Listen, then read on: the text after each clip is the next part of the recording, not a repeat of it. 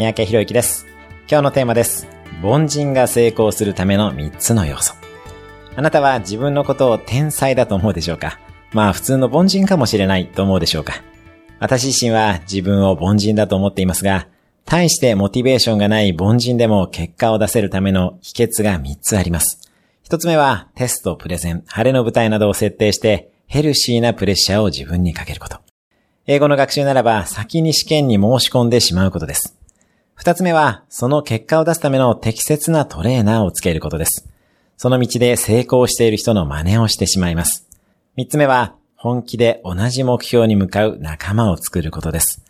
くじけそうな時には支えになるのは仲間の存在です。晴れの舞台、トレーナー、仲間を揃えてあなたの目標を達成してください。